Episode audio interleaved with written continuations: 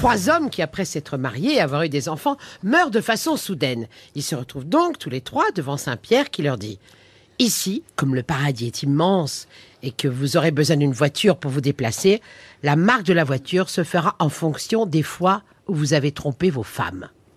Donc Saint-Pierre ouvre son grand livre et dit au premier homme Je vois que votre réputation de corps de jupon est vérifiée. Je plains votre femme.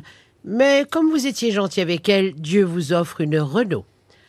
Penaud, l'homme, part en direction du paradis dans sa Renault. Alors Saint-Pierre regarde le deuxième homme et dit Bah, vous, vous êtes un peu mieux, vous avez trompé votre femme deux fois seulement. Dieu vous offre une Mercedes.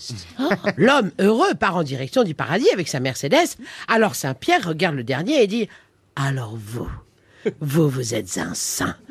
Vous n'avez jamais trompé votre femme. Pour vous féliciter, Dieu vous accorde une Lamborghini. L'homme heureux part tout fier dans sa voiture de rêve. Le lendemain, l'homme à la Renault rencontre l'homme à la Lamborghini.